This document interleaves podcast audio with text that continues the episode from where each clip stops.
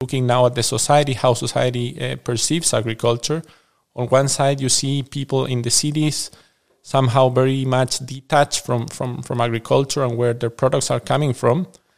And on the other side, you find a lot of people who are kind of experts or highly interested in agriculture and where the products are, are coming. So there is a ambiguity regarding um, the level of understanding and how farming in itself is perceived.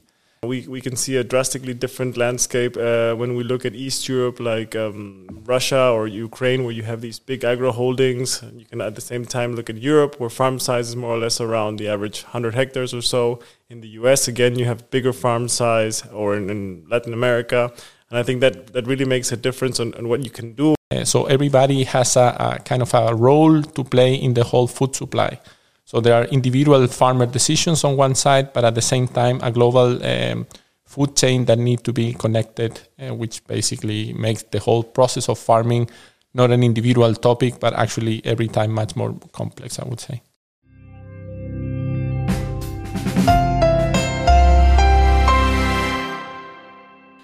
Welcome to the World of Farming, the KWS podcast. Here we discuss topics that move agriculture with experts from a wide range of fields. In today's episode, Home, Idyll or Global Competition How International is Agriculture?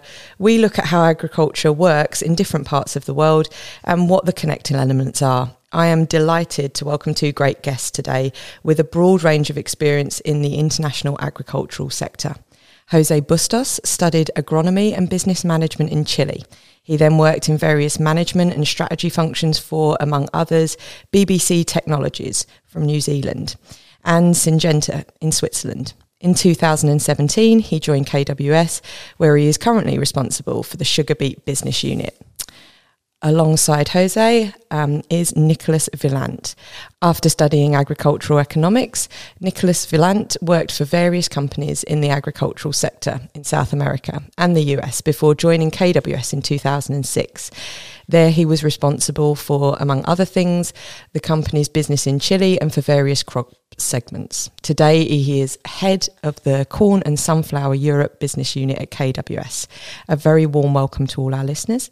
My name is Emma Damien Grint, and I am the host of today's episode. So, huge farmland in Australia, challenging soils in the Eurasian Black Belt, like Russia, for example, highly specialised technology in the US. The production conditions for agriculture differ from country to country, while at the same time, farmers are increasingly involved in the global economic system. In Europe, we set certain standards for agricultural production processes, shaped by our lifestyle and our political agendas. But in other regions from which we source our products, different framework conditions may apply.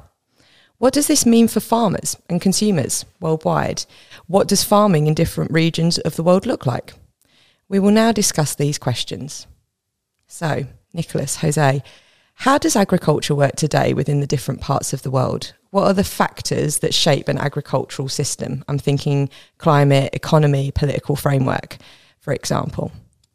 I think if we start from the side of the um, the location of where the farm is, you can highlight the soil fertility and the weather conditions. So those are proper circumstances that the farmer need to face. And then on the other side are all the human elements that basically regulate how the agriculture is conducted. And then you have from land regulations, uh, also particularities concerning the farm structure, the cost of the land, the land availability, uh, which is also partially defined by the productivity of the land. Um, there are elements also connected to the proximity of the farm to the market, so those would be um, frames which are given to the farmer depending on, on human factors, let's say. But those two elements, the conditions of, of the soil and the farm where the farm is, mm-hmm. Plus the human frame is basically for me the, the main key elements. I don't know how do you see it, Jose, from your side? No, I totally agree. And I think on the other side, as part of the human element, you have the cultural heritage, you know, because in a certain place, even if you could grow you could grow a certain crop, they don't do because it hasn't been traditionally grown there and and this tradition really shapes the landscape and and, and the culture of a certain town or of a certain region yeah hmm. It's really interesting so what what is the difference between agriculture uh, in say Europe, America, and Asia, and, and where do you think these differences come from?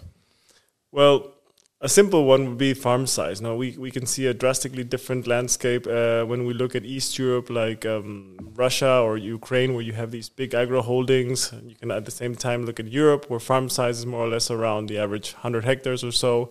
In the US, again, you have bigger farm size, or in, in Latin America.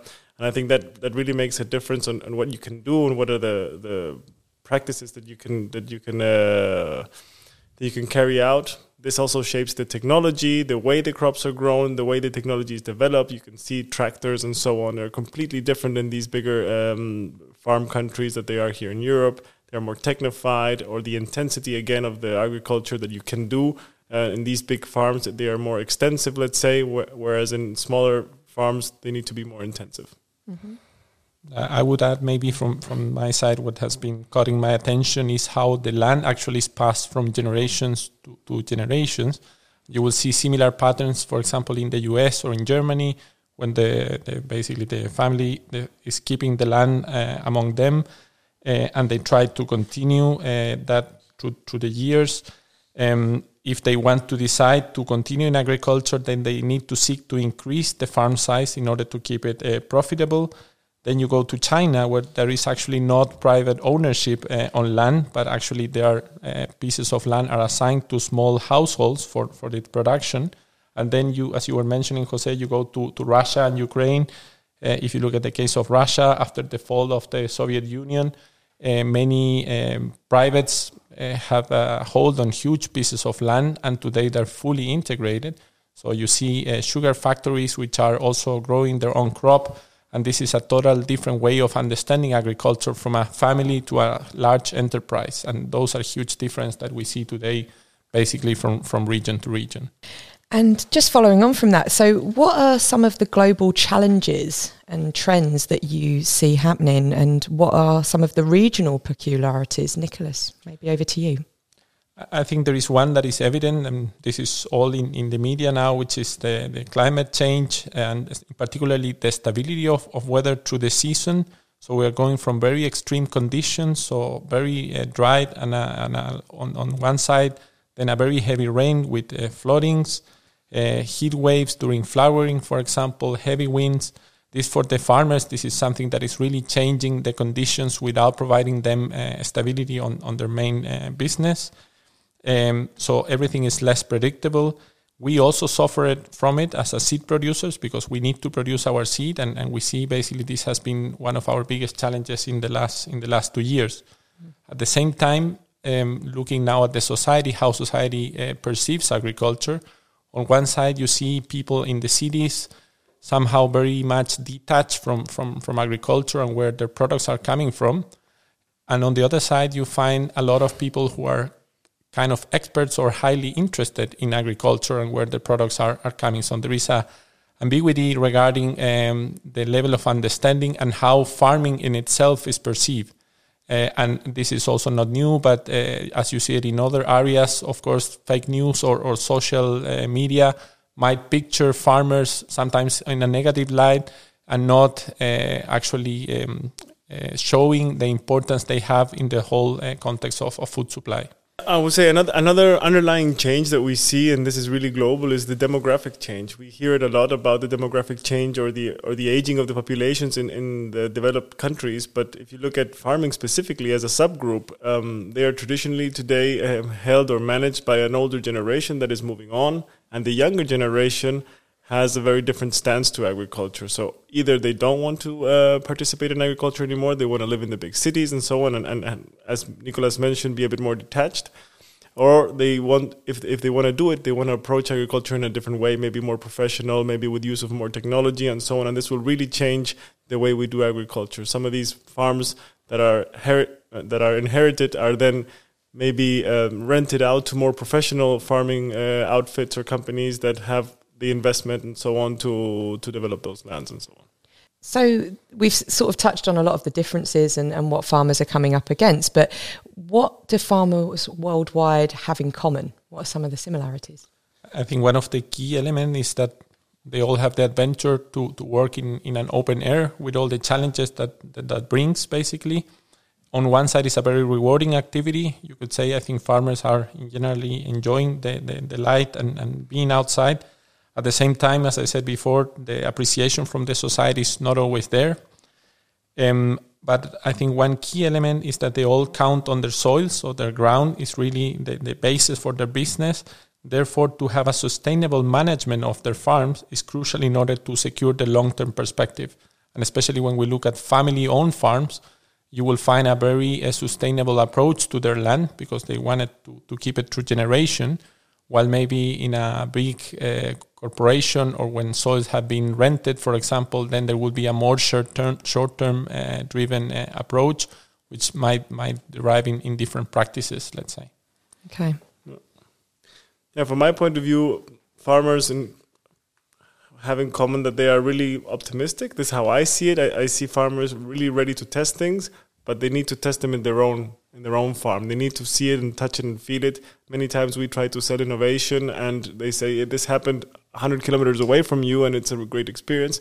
They would say, let's test it here. Let's test it on my farm. And I think this is very common. They are really um, looking uh, in, into technology with open eyes. Uh, for example, in my father's farm, um, we would always try and see what we could bring in uh, in terms of irrigation or sensing uh, we tried to get things online. This was years ago, and, and sometimes farmers have this uh, image of being a little bit behind the behind the curve. But I would say, as as it becomes available, farmers are really quick to adopt technology. How globally does a farmer have to think today in order to be successful? Conversely, how regional must he or she think too? Uh, Nicholas, maybe over to you. Right. So I think in general the, there is a the global demand on commodities is setting the price, and farmers need to live with those trends. Then there's some uh, regulations, for example, sub- subsidies or trade tariff that will affect basically how those prices or those conditions are translated into their local market. And then, um, uh, from my perspective, the whole farming in itself have uh, become in a very multiple decision making process, so very very complex. Uh, and I give one example in, in, in China, basically where farmers, small farmers, are very far from, from the market where their produce or vegetables will be sold. There is a lot of intransparency. So somebody's coming to buy their products and they don't know at which price they will be sold. Uh, so they might give it up uh, far too low of what the market is paying on the spot at the moment. Uh, on the other side, they might say, okay, the price this year was great, so next year, everybody in the village will grow the same, and of course, price will collapse. So there is a, a distance and lack of transparency, uh, which today, um, luckily, the, the farmers through, through new technologies, for example, applications that, that will show them, okay, this is the spot market on, on a certain product, can help them help them to make better decisions. But this is definitely one of the, the challenges they have uh, is that basically uh, the, the, the, whole decision uh, making process for farmers have become very, very complex. And you see also that the different regions take different positions. For example, China on one side is a large producer, but also a large importer of, of crops. Uh, they they do uh, crops for food consumption like rice, cereals, and vegetables. But now they're also trying to to produce global commodities like corn, uh, soy, etc., for feeding animals. Brazil, on the other side, is a large exporter of agricultural commodities. Uh, so everybody has a, a, kind of a role to play in the whole food supply. So there are individual farmer decisions on one side, but at the same time, a global um, food chain that need to be connected, uh, which basically makes the whole process of farming not an individual topic, but actually every time much more complex, I would say. So they're making regional decisions, but that feeds into a, a, global landscape that they also have to fit into or or play their part within. Right. Yeah. Exactly. So as these these big agricultural companies that we mentioned before, so the, the, the suppliers of the Nestle's or of the big food companies, they have a much bigger global view. They can see how commodities go up and down. They can plan their resources better um, when when it comes to a smaller family-owned farm, they somehow get hit by these ups and downs, and they need to guess the market. However, as uh, Nicolas was mentioned before, um, a family farm will have a more of a long-term view because they need to preserve their land in their family for generations, and therefore they would not do things that, that could jeopardize the health of their soils or, or, or at least try not to. Whereas a company says, hey, this is the moment to go into corn or this is the moment to go into wheat, and they can go in, in a big way and disregard, uh, in, in some cases, the sustainability or the long term uh, health of that farm. It's really interesting. Thank you. So, does this result in different requirements for seed or breeding processes, including services like personal advice, digital tools? Nicholas, I know you touched on that, but Jose, maybe you could. I mean, for far- farmers, when deciding on crops, I think they need to consider all the things that we've discussed before. You know, what is their, their conditions and so on? What is available? What is the culture? What is the what is uh, what is the market that they can reach. But once they decide on a crop, they and, and that when it looks more into breeders and and uh, and uh, genetic suppliers, they need to find a reliable breeder that is dedicated to producing a product that will improve over time for the region. So I think that's that's that's quite important. And then if that company can provide them incremental improvements through better genetics, but also through services, will allow them to uh, to meet their goals. So I think that that the, the, breeders really need to have this local view to adapt to those uh, local needs. So, how does a company like KWS respond to this? So, I'm thinking, how do we know what makes our worldwide customers tick when there are all of these variations in the market, Nicholas? So, uh, the first part I think for us is key to be very close to the farmers. So, we have teams and we have subsidiaries around the world to understand really what are their needs. Um, we, in order to be successful in, and in order to make them uh, basically tick, as you said. We need to show them proven results through years, so we need to be consistent. I think that's that's key for them. Uh, and this means, for example, that as the climate change, uh, we need to adapt our portfolio in order to respond to those challenges. Um, and this is basically the first mission we have as a breeder in order to, to, to basically provide the opportunity to adapt the crop uh, to the conditions. Um, and on the other side, uh, we need to bring in a strategic technical advice to introduce new practices which will deliver value at their farm. And I give you an example. In the case of uh, corn silage, it's not only about selling seed for corn. We actually, our aim is to try to optimize what kind of crops they need to grow in order to maximize the, their milk, milk yield. So basically, we focus on the output finally, what is important for the farmer, not necessarily on the crop uh, in itself, but actually the whole collab- cooperation and, and base on their farm. I think that's a really good example. On in sugar beet, for example, we've also been trying to focus not only on the climatic changes, but really what the regulation is doing, how we can replace chemistry uh, that is being used for certain issues, such as herbicide control or um, fungicide control or, or fungal control, let's say. And we've developed traits that require less use of, of uh, these chemicals, and that allows it to be more sustainable, but also at the same time easier for farmers to grow. And, and for us, in general, the, the feedback from the farmer is key in order to adapt our breeding progress. And that's something we always need to look. We need that input in order to, to be able to progress, basically. Yeah. So there has to be almost like a multifaceted solution. Mm-hmm. So it can't just suddenly be, oh, well, here's a seed that suddenly produces more yield. But actually, we're looking at how do we reduce chemicals, how do we make it more sustainable, and how are we responding to the farmer um, to understand what their needs are for now and in the future in order to be able to produce the seeds that are fit for the future. Right. At the end, is managing the farm in an holistic way and, and addressing all the elements that you have mentioned. Exactly.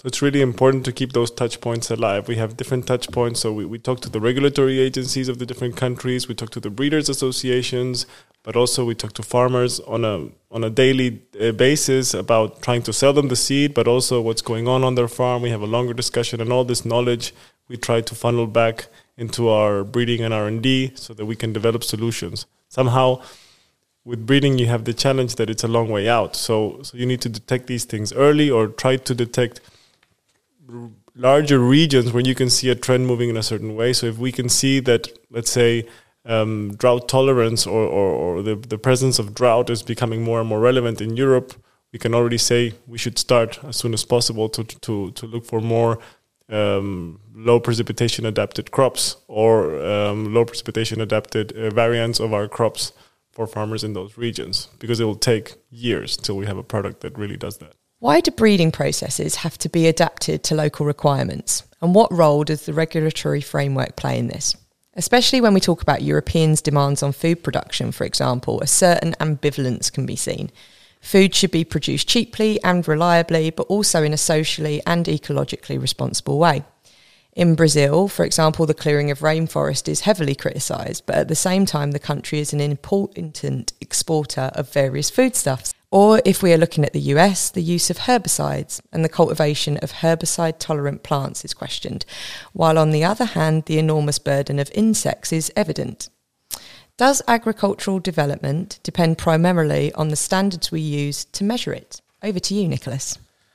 I think the first part would be for me um, to see what is the overall issue, and I think we will need to be feeding an increasing population uh, although that sounds already a bit cliche, but we see that desertification of soils is advancing and together with poverty as well. I mean, we see migration issues which are connected to, to that.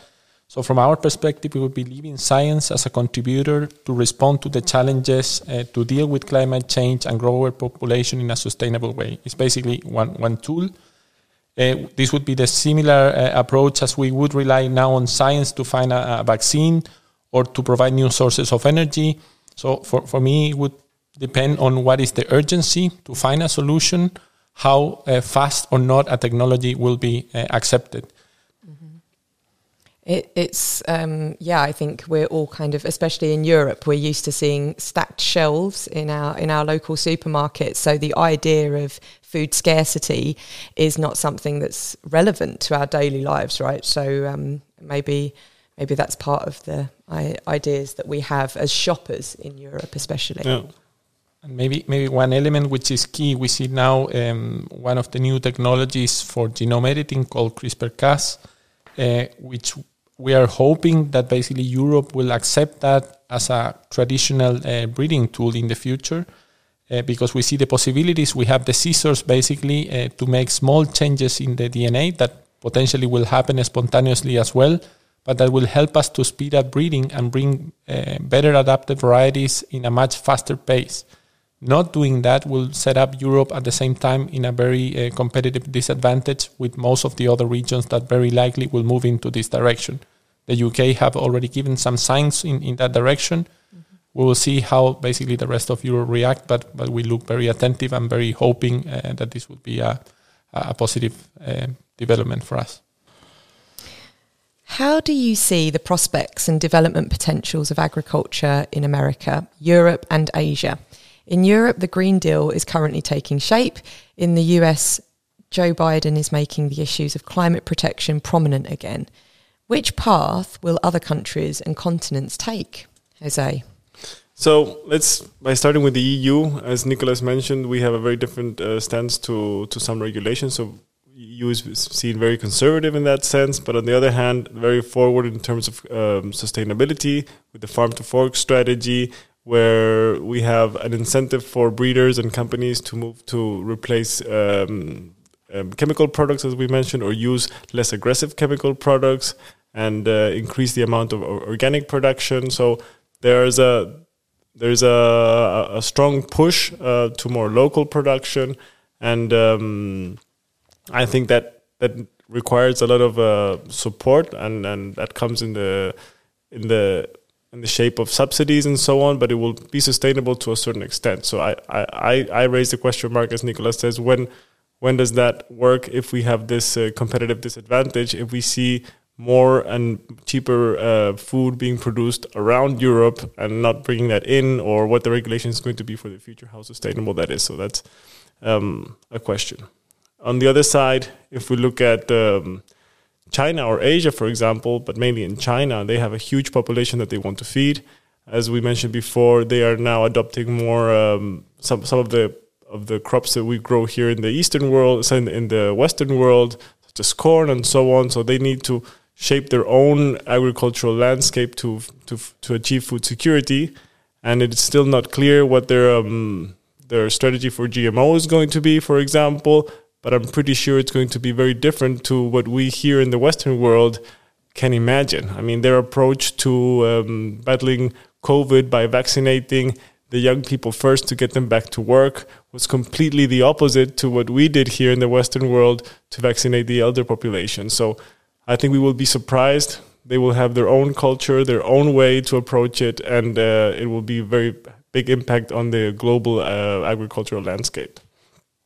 And then if we go to look at um, America or Latin America um, specifically, these markets rely a lot on agricultural exports, and I think they will look at their export markets and their regulation uh, re- regulatory frameworks to adapt to them. So they need to serve other markets, not only their own. Um, they have sometimes, by comparison, lower populations, but they produce a huge amount of food. So they look a lot into into North America and and, uh, and the US specifically, but also to Europe, and they need to adapt that. So that's most likely going to stay, I would say, in that very much linked to to foreign policy.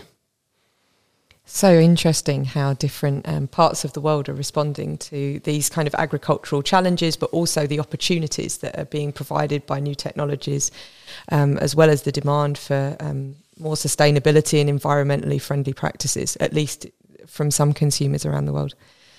Okay, so um, where are we going? Uh, towards more international standards or stronger back to regional supply basics?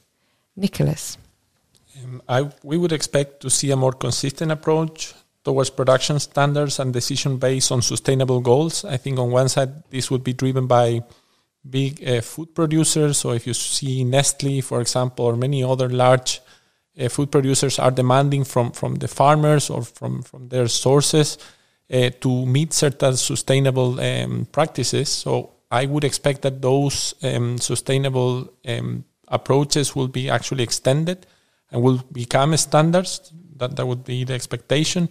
And the question whether it's a local or regional sourcing, for example, where transportation and the CO2 emissions play play a role, I think it should fit within the overall sustainability position. So it's one part, but it should be a part of the equation, I would say. Uh, but for me, as food as climate change lead to global issues as well, for example, migration, flooding, etc., as I mentioned earlier, we will expect that we will have a more consistent response uh, and not actually individual uh, decisions. That that would be the expectation, let's say.